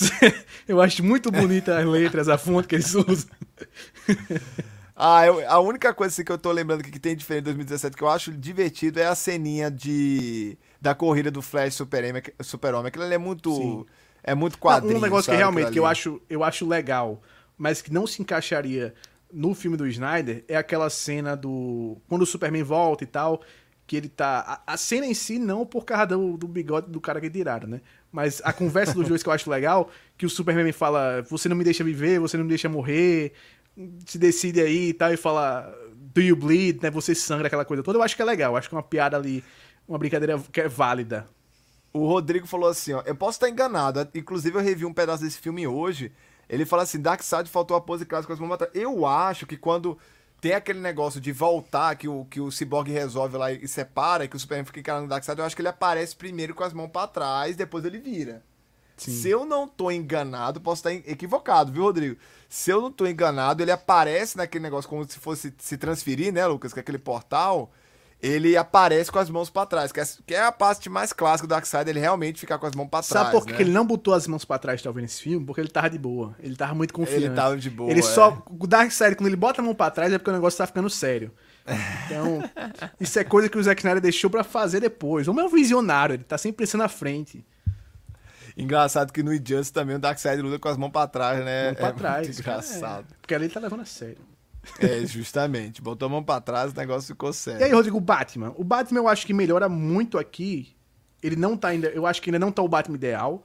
Eu acho que tem muita coisa do Batman que dava pra gente ter visto melhor, principalmente o lado dele mais detetive, o lado dele mais estrategista, que eu acho que, apesar de ser melhor aqui, ainda não é aquele Batman que a gente quer, mas é infinitamente melhor do que aquele Batman galhofa da versão original, né? Concordo. Eu, eu ainda acho que, que esse Batman que aparece no filme não, que nem você falou, ainda não é o ideal. Né? Eu acho que ele ainda tinha que se mostrar muito, mas ele, ele, ele no final das contas, ele se torna muito importante por ele- porque ele uniu, né? Sim. Ele uniu até o fato do Superman ter ressuscitado nesse filme ficou Esse é um Batman claro. com fé, é uma coisa muito difícil você É. ver. É um Batman que tem fé, né? É um, Batman é um, diferente. É um Batman que ele foi o responsável pela volta do Super-Homem. No filme ficou muito claro. Até o. A Alexa da, do, do, do Super-Homem fala: Ó, oh, não ressuscita, não, Não né? faz isso não. E o Aquaman, tu vai fazer isso mesmo, bicho. Tu vai fazer. Homem, tu tem certeza. Homem. Bora, me deixa quieto, bora ressuscitar o doido aí. Não faz isso, não, não faz isso, não, né? Ó, aqui, ó. Paredão perguntou aqui. Ótima pergunta. Em uma treta de Thanos e Darkseid, quem é que faz mais poeira? Aí eu tenho duas perguntas de volta pra você, Paredão. Vai ser o Thanos com a manopla com as joias e vai ser o Darkseid com a equação de antivida ou vai ser os dois no seco? Que no seco da Darkseid, hein? Fácil. Fácil No seco da Darkseid, viu? Darkseid no seco já é bruto. Só o zóio do homem, aqueles raio ômega que ele solta, já deu win pro Thanos. É, eu, eu, eu voto em Darkseid, até porque, né, gente, vamos, vamos ver um pouquinho aí que Darkseid, inclusive a galera que tá, às vezes tem um ou outro que não lê quadrinho, não vê desenho, fala que Thanos é cópia de Darkseid, vamos entender bem onde. Darkseid, gente, inclusive isso aqui vale todos os elogios pro Jack Kirby aqui, Lucas, agora é o momento rasgação de seda. Zack Snyder foi realmente o cara que fez a homenagem pro Jack Kirby, né? Porque a Marvel que é Marvel, cadê a porcaria das homenagens do Jack Kirby? Foi aquele filme Thor Ragnarok? Aquele Thor Ragnarok? E, e as homenagens que fazem pra Jack Kirby é botar colorido, botar colorido e capacete grande. É o que a Marvel faz de homenagem pra Jack É. Kirby. Olha, colorido e capacete grande. Então, Aí, a galera que não conhece o cara pensa, Jack Kirby, hum, colorido e capacete.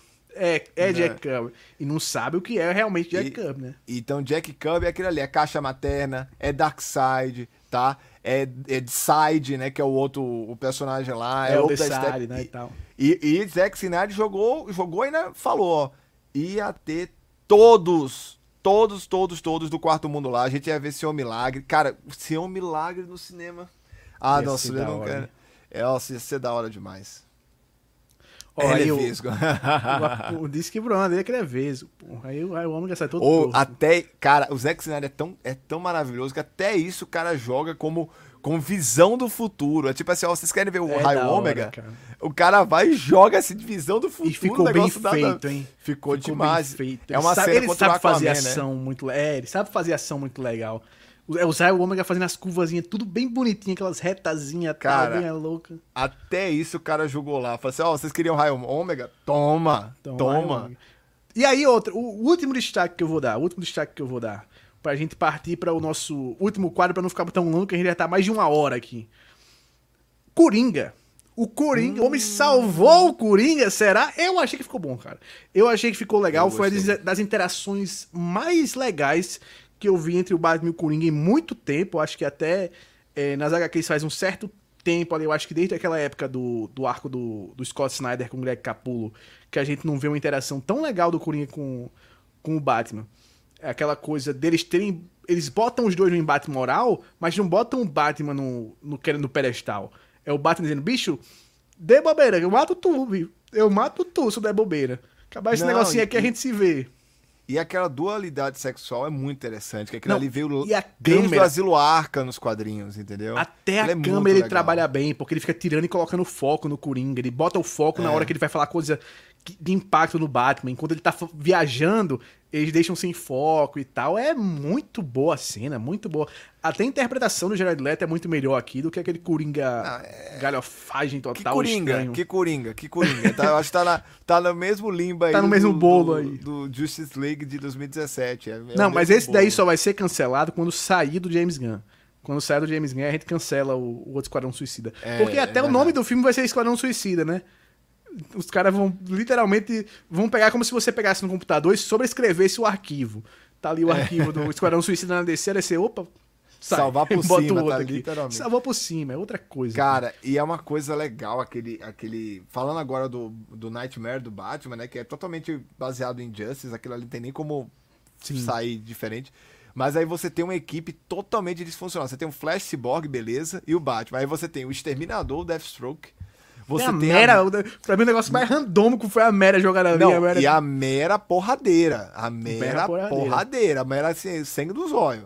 Muito mais Agora do que deixa. Foi. de- A a Mulher Maravilha morta, né? Porque já, ele já começa mostrando que no pesadelo a Mulher Maravilha morre no, bem no começo Isso, a, inclusive muito legal, porque tem- ela tem aquelas moedas que colocam no, no barro do Carronte, né? Me esqueci o nome É, daquele sim, é barco lá Carronte, é do, Carronte. do, do cara que leva as almas. É muito legal. A cena é muito boa. E tem outra coisa, o, o, essa equipe aí disfuncional, com esse Coringa, esse Coringa, que é um Coringa batedor, né? Que ele vai, ele meio que dá a entender que ele conhece a cidade, né, Lucas? E o Batman precisa dele para poder dar a cidade. Você falou do Scott Snyder, eu ia falar isso. Tem um quadrinho DC Black Label que o Batman precisa do Coringa mais ou menos parecido, só que ele leva a cabeça do Coringa. Sim. Que também é pós-apocalíptico e o Batman vai levar e na ele ia fazer o contrário, hein? Ele até mostrou fotos que o, o, plano dele era fazer o contrário. Era que o, o Batman ia morrer naquela cena ali, que a gente vê o Superman Não, chegando. ele diz que o Batman ia morrer. Aí tem, tem, uns, tem uns spoilers que ele falou, né? Sim, ele, ele disse que o Batman ia morrer e ele mostrou umas fotos que ele tem do Coringa carregando a máscara do Batman, assim, pelos é, cantos e rindo e tal. Ia um ficar um negócio. Ele ia inverter né? a situação do, do, do, que o Scott Snyder faz. Que eu acho que ia ficar muito massa também. Porque aquele Coringa mostra que é o, o personagem que precisa do Batman pra, pra ser Coringa, né? E Não. reverter essa coisa do, do Coringa precisar do Batman, em vez do Batman necessariamente precisar do Coringa, eu acho também uma sacada legal. Tem uma. Tem, eu não sei aonde que eu li, Lucas, que uma das ideias do Zack Snyder era o seguinte: o Batman iria morrer nessa, nesse universo dele, ele iria morrer em alguma etapa, ele iria morrer. E quem assumiria o manto era o filho do Superman com a Lois Lane. É, no terceiro filme, isso. No terceiro porque, filme. Porque o que aconteceria é o seguinte: não ia só o Batman morrer. Ia morrer o Batman, ia morrer o Cyborg, ia morrer. Na mesma hora. Naquela hora que o Superman apareceu, ia morrer todo mundo, menos o Coringa, porque parece que foi o Coringa que entregou eles pelo que ele tinha falado. Uhum. O, por isso que quando o Superman chega, ele começa a rir e, fica olhando pros caras com uma cara assim. Hum. é. meio assim. Só o Flash ia conseguir escapar, porque o Flash conseguia viajar no tempo e tal, e beleza. E ele já tá aí, tá montando a armadura lá. É, e tal. Aí, aí era os, os 500. Mas é legal, é, é um negócio bem diferente, Nossa, uma coisa que a gente. Muito. Até nas HQs a gente não, não viu a coisa naquele estilo. A gente já viu algumas coisas parecidas, mas nunca uma história igual àquela que ele tava fazendo. Não, daquele jeito não. Coisa daquele muito original. Até o visual é muito não. original. Até os visuais são muito originais, né? Não. Então agora, melhor. Rodrigo, vamos passar, já que a gente tá ficando um pouco tarde, vamos passar para o nosso quadro de giro de notícias. Deixa eu botar aqui a nossa vinheta do giro de notícias.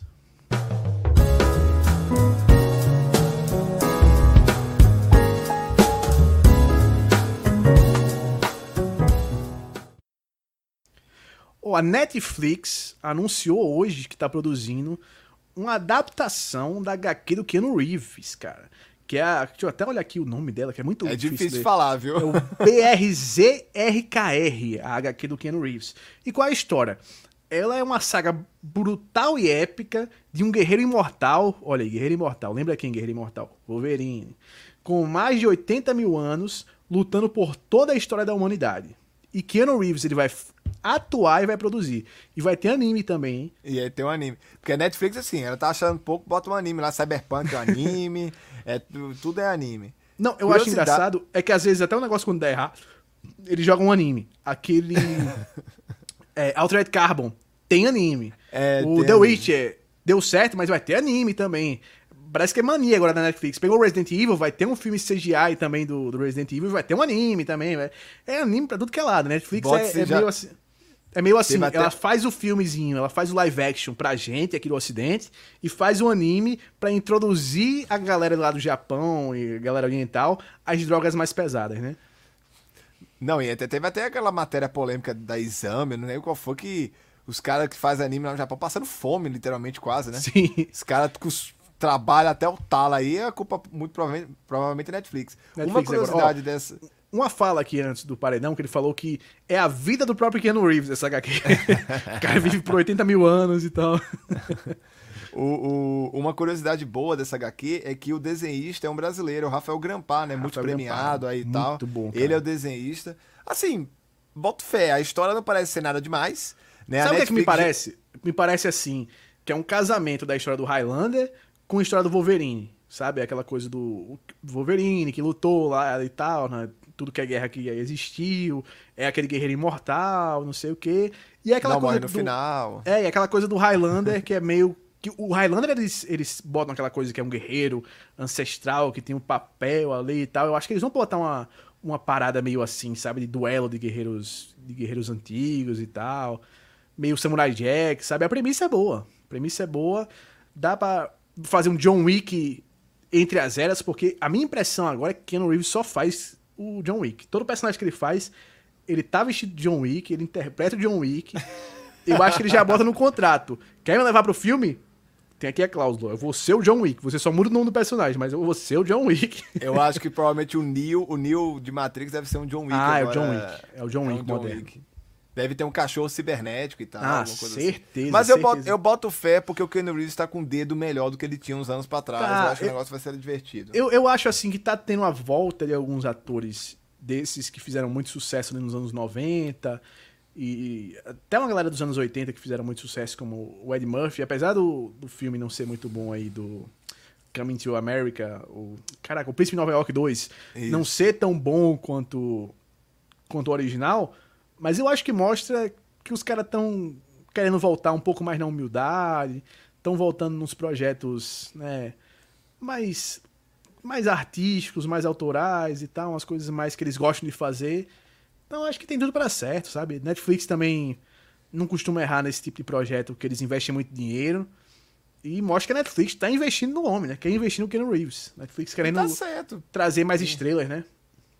E ela tá certo mesmo. Tem que investir no homem, porque o homem dá dinheiro e tem que fazer isso mesmo. Tem que investir em dar dinheiro. Outra novidade que hoje começa oficialmente a comemoração dos 25 anos de Resident Evil é que Ixi, o mas reboot é de. Resident Evil nos cinemas vai adaptar os dois primeiros jogos da franquia. Que eu também achei uma boa, sabe? Porque aquele primeiro jogo, se a gente for olhar de história, cara, não dá um filme não, aquele primeiro jogo de história assim. Só se o cara for É. realmente estender muito, porque o tempo que, que se perde naquele primeiro jogo é jogando, é resolvendo puzzle e tal, mas de história é mínima que tem ali na, como é o nome da mansão, cara? Deixa eu dar uma olhada aqui. Ixi, o nome eu não vou lembrar, não. Spencer, Mas mansão Spencer, mansão só, Spencer. só, só pra entender, Lucas, vai ter um anime, vai ter uma série da Netflix e filme pro cinema?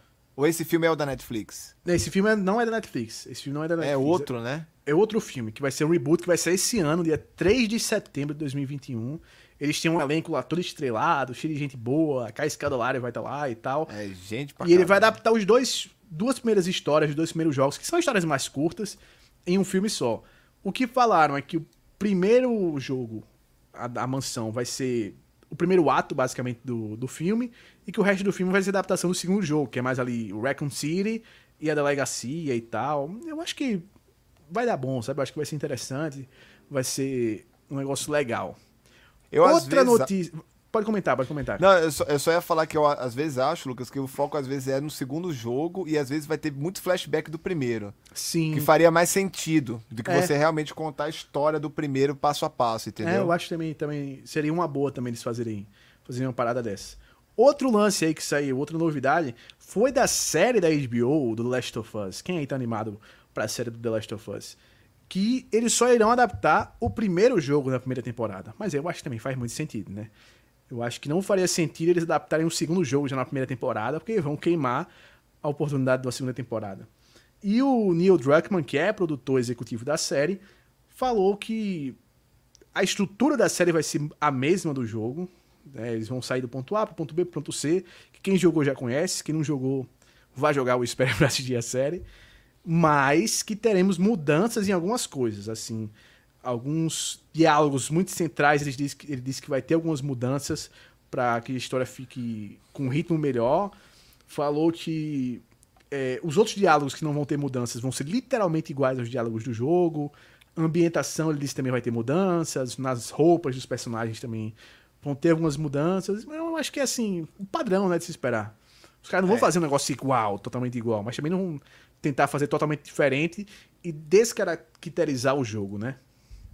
Tá animado, Rodrigo, pra, pra The Last Tô, of, o The Last of tô. Us, a série? E na, e na verdade, Lucas, eu acho que é uma coisa muito redonda já, né? É uma coisa assim que, mesmo eu não querendo. Parece que foi feito, né? Parece que foi feito pra, pra é, uma, ser adaptado. é uma coisa muito redonda, assim. Não é o que eu queria ver, a, enfim, a- a- o jogo retratado na TV. Não era o que Sim. eu queria.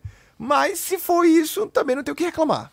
E eu acho que vai ter uma disputazinha aí, uma disputazinha interna pra ver quem faz melhor, até pra Sony depois conseguir seguir nessa onda de produzir série, filme, vai ser entre o Uncharted, que é uma parada totalmente diferente, não tem tanto envolvimento dos produtores originais, é, o diretor teve mais liberdade pra fazer o que ele quisesse, e do The Last of Us, que é uma parada muito mais ligada ao jogo. Eu acho que eles vão ver qual vai fazer mais sucesso, pra aí depois a gente ver a adaptação do God of War, do Days Gone, sabe? Essas outras franquias da Sony. Mas primeiro eu acho que eles vão testar. Acho que vai ser um teste bem interessante. Mas minha torcida, minha torcida é que os dois deem certo. Que deem certo os dois, que a Sony fique com a opção de, sabe, querer fazer um filme do God of War, faz o filme do God of War. Quer fazer uma série do Days Gone, faz também a série do Days Gone e tal, sabe? Fica com a opção. Agora, agora acho que a maior incógnita da gente, assim, é o Uncharted, né? Esse aí tem que esperar pra ver, porque aí tá cheio de... As ideias são boas, mas vamos ver, né? O que, que vai ser aí. Tem, é, tem muita coisa mais obscura aí acontecendo. Outro anúncio interessante foi do Ace Ventura. Tá vindo um filme novo do Ace Ventura direto no Amazon, que aí me preocupa, depois que a gente viu aí o Príncipe Nova York não, 2. E a, ca- a Amazon só tá fazendo continuação de filme que... Décadas atrás, velho. Borat, Príncipe É. o Nova diretor York, vai ser o do, do filme do Sonic. Vai ser o diretor do filme do Sonic. Ou seja, o cara já sabe trabalhar com o Jim Carrey, que o Jim Carrey no filme tá legal lá no Sonic. Então, por certo, os dois gostaram de trabalhar juntos, né? E vamos ver. Cara, Eu só acho que, cara, esse Ventura é um filme tão difícil de encaixar hoje em dia, sabe? É um filme isso. complicado de você encaixar hoje em dia. Ele, o primeiro filme já tem um humor muito problemático, assim. A, a maioria das piadas do final do filme Nossa. hoje em dia se, se caracteriza como piadas transfóbicas e tal, aquela coisa toda. É, o segundo filme já não, não é também tão legal e tal. Não sei, não sei. Eu, sinceramente, meu hype pra esse filme tá quase zero. Apesar de eu gostar muito do Jim Carrey, eu acho que dos projetos dele era o mais estranho de voltar. Por que não É, voltar e- com máscara, né? Eu ia falar isso. E tem outra coisa, né? O próprio Debbie Lloyd, que foi a volta de uma franquia antiga do Jim Carrey, mesmo o filme não sendo tão ruim, não é uma coisa que funcionava mais. É, todo mundo foi E era um negócio que- muito melhor que o Ace Ventura, né? Quando a gente olha assim, o Debbie Lloyd é um negócio muito, muito mais melhor, mas até. não funcionava mais o humor. Agora, eu concordo com você. O único que era pronto pra voltar, que tem base de quadrinho, porque, pra quem não sabe, o Máscara é baseado numa obra de quadrinho, e realmente tinha E a máscara que ele usa é a máscara do Loki, né? O Loki tão É. em alta como tá agora. Então, assim, era o único que tinha um contexto. Não, vamos fazer. É o que. Lucas, se você fosse pra escolher, a gente ia escolher o Máscara. Ah, o Máscara, né? cara, o Máscara. E volta com a Cameron. Diaz, volta com a Cameron Diaz também, que fez o, o Máscara original, sabe? Esquece aquele filme do Filho do Máscara, que é uma porcaria, aquele filme horrível. E segue a vida com Máscara, sabe? Muita coisa boa que fizeram, boas, assim, coisa interessante que fizeram com os heróis dos anos 90 que eu acho que dava pra voltar. Tem um filme de super-heróis, cara, que agora eu não lembro o nome, não sei se você lembra. Dos anos 90, que é com Ben Stiller, que é uma comédia. Eu vou aqui Ah, até pegar sim. o nome. É um que, que tem um cara que, que entorta Aquele a colher. Colher, é. Cara, que- eu acho Que muito tem legal. o Kenny Kell lá também. Isso, cara, tem muito filme É nesse muito estilo. engraçado. É Mystery muito Man, engraçado. Mystery Man. Tem muito filme nesse estilo dos anos 90 que eu acho que merecia voltar agora que os super-heróis estão em alta, sabe? São os filmes que dá pra voltar com humor legal, que dá pra trabalhar o gênero dos super-heróis dentro da comédia e daquela comédia mais pastelona que eles gostam de fazer. Não, e, e, é filme de streaming, né? É Total. filme de, é, de Total. streaming totalmente. To- totalmente muito- filme de streaming. muita coisa boa, assim. É, até o As Tartarugas Ninjas, eu acho que é uma série que merece um reboot pra fazer naquele estilozão que fazia nos anos 80 e 90, sabe, cara? Botar os bonecão Uhum. mesmo, com aquele design original, menos CGI, menos explosão. Na verdade, eu acho que Ta- As Tartarugas é um desses filmes, dessas franquias clássicas que a gente conhece que nunca deixou de estar em voga, né? É. Tipo assim, quando não tá no cinema, tava nos quadrinhos, quando não tá no quadrinho, tá no desenho animado, quando tá no desenho animado, tava nos jogos. O jogo vai voltar agora, o Beat'em. Up, que eu- a gente noticiou lá no Despertanet. Provavelmente vai fazer um sucessinho bom e, e o estúdio é legal. Espero que seja do nível do Street of Rage, não do nível do Battletoads.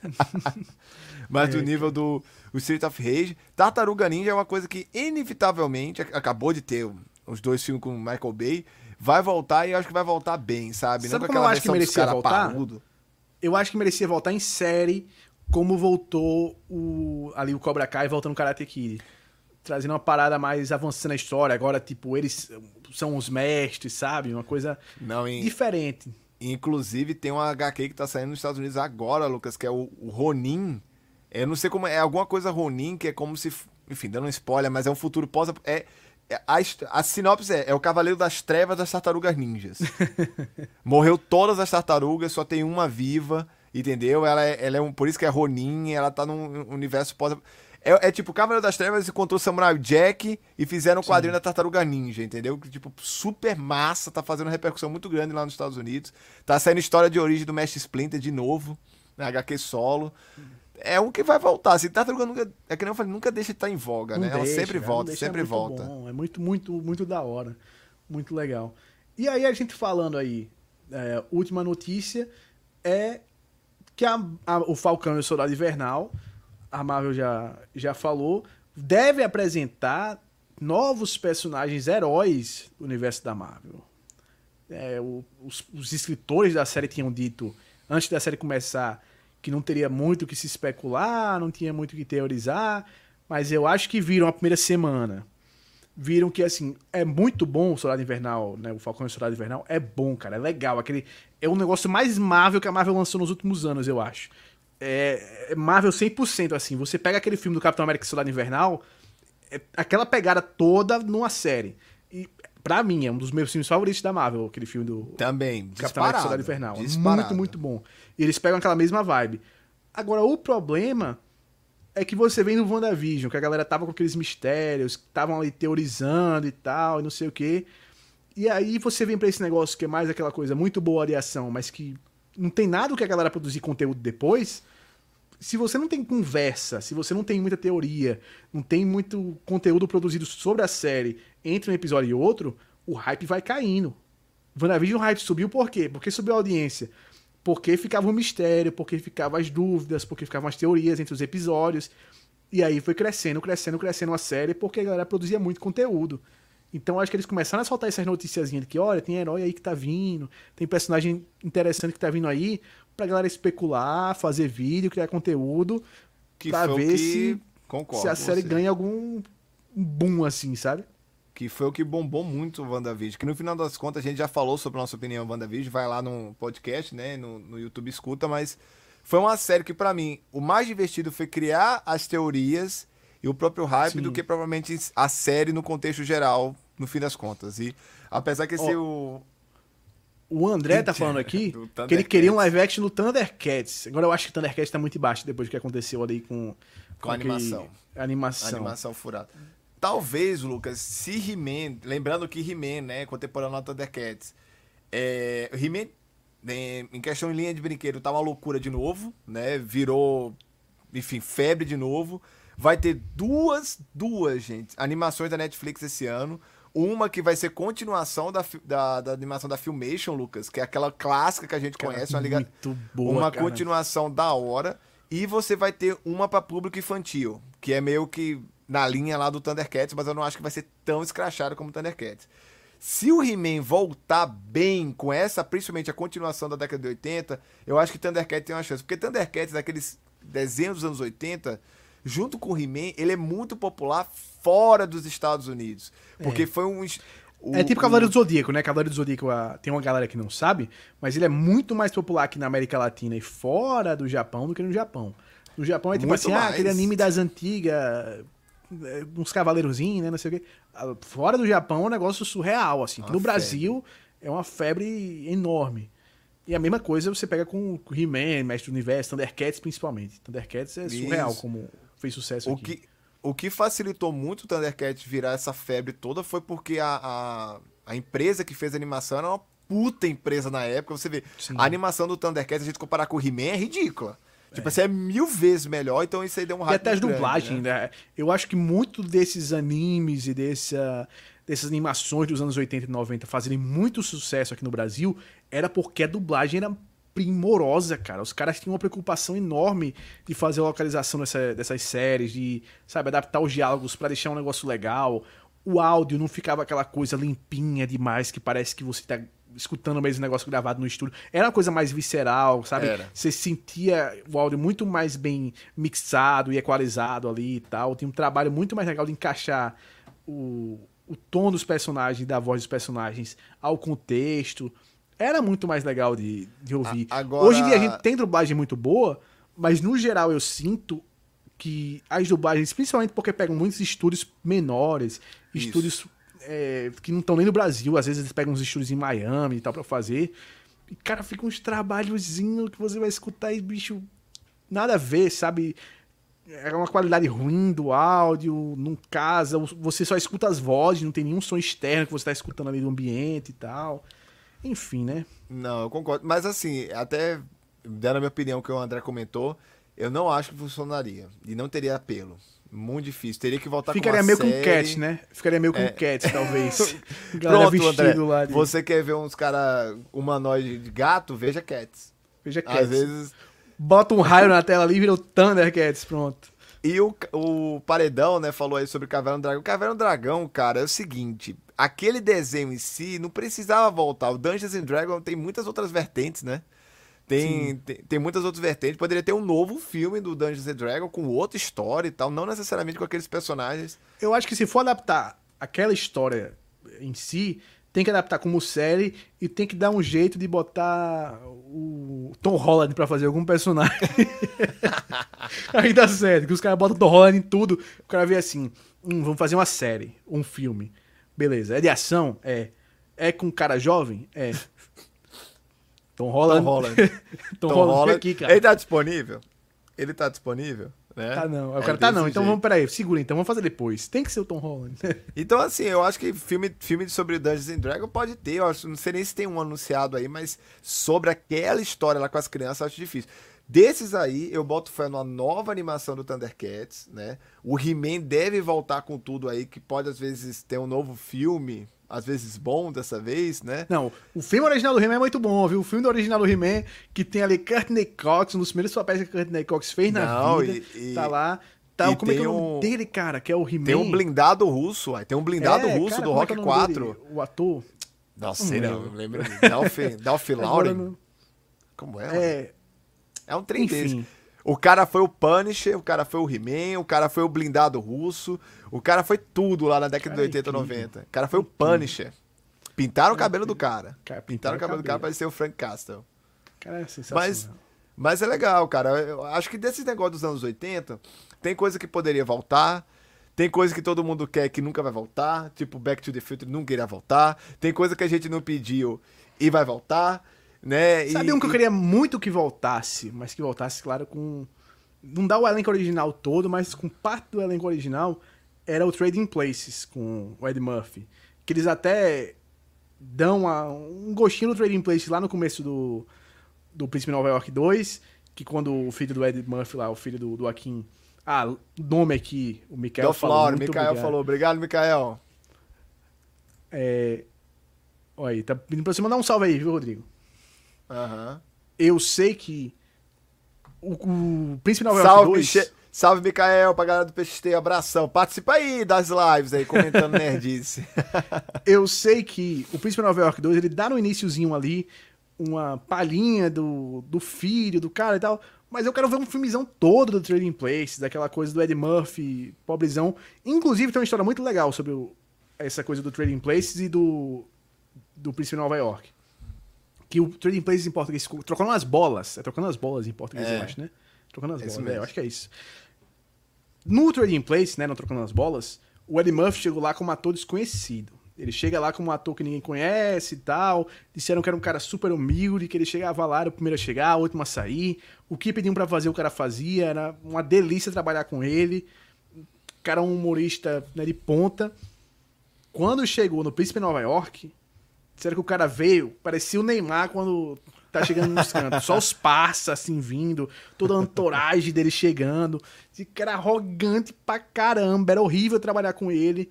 E que o estouro dessa arrogância do Ed Murphy foi no Tira da Pesada 3. O Tira da Pesada 3, que é um dos piores filmes de Ed Murphy que eu já assisti. O- Tem cenas que não é o Ed Murphy. Quase toda a cena de costa do Ed Murphy não é o Ed Murphy. Porque ele se trancava dentro do trailer dele, dizia, não tô querendo gravar hoje, e não gravava. E aí é legal a gente ver o Ed Murphy voltando agora, fazendo esses filmes agora, né, menores e tal. Ele quer voltar a fazer stand-up, porque é o cara voltando a ter mais humildade, né? Porque a gente vê o Ed Murphy ali do final dos anos 90 e começo dos anos 2000, fazendo muita bomba, porque ele era um cara chato de trabalhar, era um cara que tava muito arrogante, porque, né, é um Uma cara palavra. gigante. Resume isso tudo, Lucas. Boleto. Pagar boleto. Aí agora, o negócio apertou um pouco mais pra ele, baixou a bola, baixou a arrogância E aí tem o Ed Murphy voltando aí. Que assim, apesar do, do Príncipe Nova York 2 não ser o filme que eu esperava, não, não acho que nem que seja um filme tão bom, porque os personagens entram da mesma forma que saem. Assim, ninguém muda naquele filme, basicamente. Um pouco que muda é o Akin, que é o personagem do Ed Murphy, o resto, ninguém tem desenvolvimento no, no filme. É meio que um fanservice o filme todo, um musical, Todo. é quase um musical. Só o Wesley. Sniper ali que tá legal, o resto. É, cara, o Arsenio Hall, gosto tanto do Arsenio Hall, os caras subaproveitaram o personagem dele, que é tão bom no, Totalmente. no, filme original. E quase não tem Nova York no filme. Mas é legal. É legal, assim. Eu me diverti em ver de novo aqueles personagens, em ver de novo aquele universo e tal. Eu é uma também, volta. Eu, eu, É aquela coisa, eu é acho- filme pra streaming, é. Que antigamente esses filmes pra streaming saíam na TV, né? Saíam. Esses filmes em menor que saía assim mesmo. Eu acho que é esse nível. O meu único medo, Rodrigo, é que a Amazon fique fazendo muito filme nesse nível. Que é o que dá pra entender que vai acontecer, né? O problema, Lucas, é, primeiramente abraço aí o Wesley, né? Ó, o Homem-Aranha aí, existe um hype gigante pra esse Homem-Aranha 3 do Tom Holland, não pelo Tom Holland, por ter o Homem-Aranha de verdade, que todo mundo sabe que é o Tom Maguire. Mas isso aí é, É. outro papo. Aqui, Aí- ó, o Paredão até falou, ó. Um príncipe em Nova York não é em Nova York, é exatamente. Não, Esse é o cara, meu maior problema e- com o filme. e- Esse filme tem tantos problemas pra mim que, assim... Mas é eu acho, sabe, sabe o que eu eu acho assim, que o Paredão agora falou? Que eles gastaram o dinheiro todo deles com o Ed Murphy, com a Arsenio Hall, com o, o Morgan Freeman, que tem a aparição do filme. que assim, gratuito os caras botaram o Morgan Freeman ali. Fazendo o mesmo papel, né? E com as Que é o- músicas, que os caras compraram muita música cara que eles tiveram que pagar direito. ali. Sabe quem é o Morgan Freeman nos Estados Unidos? É o nosso Cid Moreira. É, o Cid Moreira. O Cid Moreira americano. Voz de Deus, papel de Deus, é narração. É o Pô, Morgan é o Freeman Moreira. agora pros americanos, é o Cid. Moreira. É o Aí os caras gastaram uma prata nisso, botaram um CGI muito estranho. Tem uma cena com, com o leão Nossa, que é tem um horrível. CGI. Não, e o horrível. filme é. mu- A gente tava falando É de filme. todo que- no palácio, cara. É todo no palácio. Esse é o que mais me dá raiva. Se eles botarem ali, sem todo em Zamunda, mas fosse tipo Wakanda, como faz no Pantera Negra, que o cara sai, o cara passeia, tá lá na cidade, não sei. Em momento nenhum o moleque sai, o, o filho lá do, do Akin, o príncipe, ele, em nenhum momento ele sai do palácio pra passear entre o povo, pra conhecer, pra mostrar pra gente como é que é, né, aquela, aquele país e tal. Hora nenhuma, é tudo no palácio. Era pra ser um príncipe no palácio, não um príncipe em Nova York. Não, e, e assim, Lucas, aquele filme tem tanto problema. A gente tava falando desse filme que não funciona por ter preconceito tudo. Ele tem muito problema em relação a isso. Mas, é, falando da Amazon, eu acho que eu tive um- uma impressão, uma expectativa errada do Príncipe de Nova York por causa do Borat 2. O Borat 2, Sim. ele é muito bom. É muito bom. Ele muito bom. Ele, assim, ele faz justiça em um Borat, que é um filme que não precisa ter sequência, ter uma sequência. Sim. Aí eu meio que falei assim, se a Amazon tá nessa, nesse viés aí, às vezes o Príncipe Nova York 2, o Ed Murphy realmente tinha uma boa história, né? Tinha uma coisa a contar. E não foi. Agora o Ace Ventura, eu fico, agora, do jeito que eu tava hypado pro Príncipe de Nova York 2, eu fico já com medo do Ace Ventura 3, O apesar que Darkseid diria que você acabou de criar a equação de anti-hype agora. o anti-hype, da Amazon anti-hype, dessas sequências aí, enfim. É, enfim. Enquanto pra, Net- enquanto pra Netflix é, e até o Disney Plus, eu fico hypado pra, pras produções que eles estão fazendo. A Apple TV Plus, cara, é muito bom. Tudo que a Apple TV Plus tá fazendo, tô achando muito de tudo que os caras estão produzindo. Pra Amazon, eu acho que eles estão deixando a desejar um pouquinho, hein? As últimas É. produções da Amazon, eu acho que. O que eu lembro agora que salvou mesmo foi o The Boys. Eu não lembro É, mais da- nenhuma outra, outra coisa assim que série, salvou sim. mesmo, Tem- assim. Filmes tem coisas escondidas lá, né, Lucas? Que às vezes são boas e tal, mas de Sim. série que eu tô me lembrando, tem o The Boys, tem aquela série do Alpatino que não pegou tanto, né? Sim, sim. Que assim, tem, tem gente que gosta, tem. enfim, Até o Deus Americanos eu acho que ficou meio Nossa, mais ou menos. totalmente esquecido no churrasco, cara. Essa eu mesmo, eu eu achei nunca mais ou menos. voltei. Eu nunca voltei. Tá na terceira? Eu nunca voltei Terceira. depois da primeira. E nunca olha, voltei. foi.